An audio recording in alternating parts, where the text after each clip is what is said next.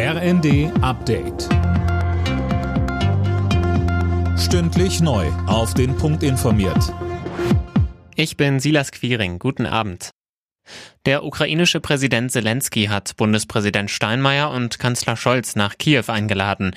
Ob sich das deutsch-ukrainische Verhältnis drei Wochen nach dem Eklat um die Ausladung von Steinmeier entspannt, bleibt abzuwarten. Kanzler Scholz ist in Sachen Ukraine-Besuch weiter zögerlich. Ich habe mich mit dem Bundespräsidenten darüber vorher und hinterher sehr ausführlich unterhalten.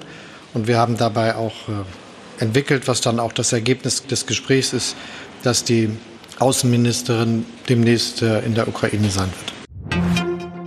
Kreml-Chef Putin hat sich für den Nazi-Vergleich seines Außenministers Lavrov entschuldigt. Das hat Israels Ministerpräsident Bennett mitgeteilt.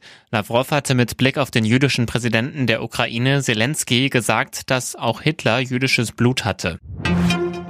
Rund 90 Prozent der Menschen hierzulande sind der Meinung, dass Deutschland ein Rassismusproblem hat. Das geht aus dem neuen Rassismusmonitor der Bundesregierung hervor. Jeder Fünfte ist demnach schon mal selbst betroffen gewesen. Bundesfamilienministerin Paus sagte, Rassismus widerspricht unseren demokratischen Grundwerten. Und wir müssen uns eingestehen, er betrifft viele Menschen in Deutschland. 90 Prozent der Bevölkerung erkennen an, dass es Rassismus in Deutschland gibt und fast 80 Prozent derer, die rassistische Vorfälle beobachtet haben, sie sind dadurch emotional stark aufgewühlt.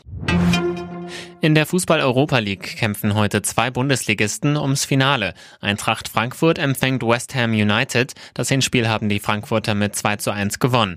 Leipzig muss bei den Glasgow Rangers ran. RB hat sich im Hinspiel mit 1 zu 0 durchgesetzt. Anstoß ist um 21 Uhr. Alle Nachrichten auf rnd.de